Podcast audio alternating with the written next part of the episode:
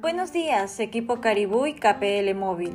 Te saluda María Suya, del área de formación. El día de hoy hablaremos sobre la tipificación contacto no efectivo no califica. Sabemos que debemos realizar una correcta tipificación en la ficha del Inconcert de acuerdo al resultado de la llamada. Cuando realizamos las validaciones de la línea nuestro más simple para verificar que la línea no tenga ningún inconveniente en realizar la venta, nos damos cuenta que no califica por algún motivo.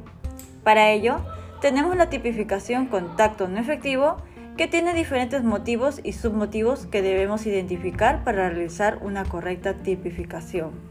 Por ejemplo, contamos con el motivo no califica, que cuenta con los siguientes submotivos. Cliente ya cuenta con producto. Es cuando el cliente ya cuenta con el plan ofertado. Cliente con pedido pendiente en sistemas. Si el cliente ya tiene un pedido u orden pendiente.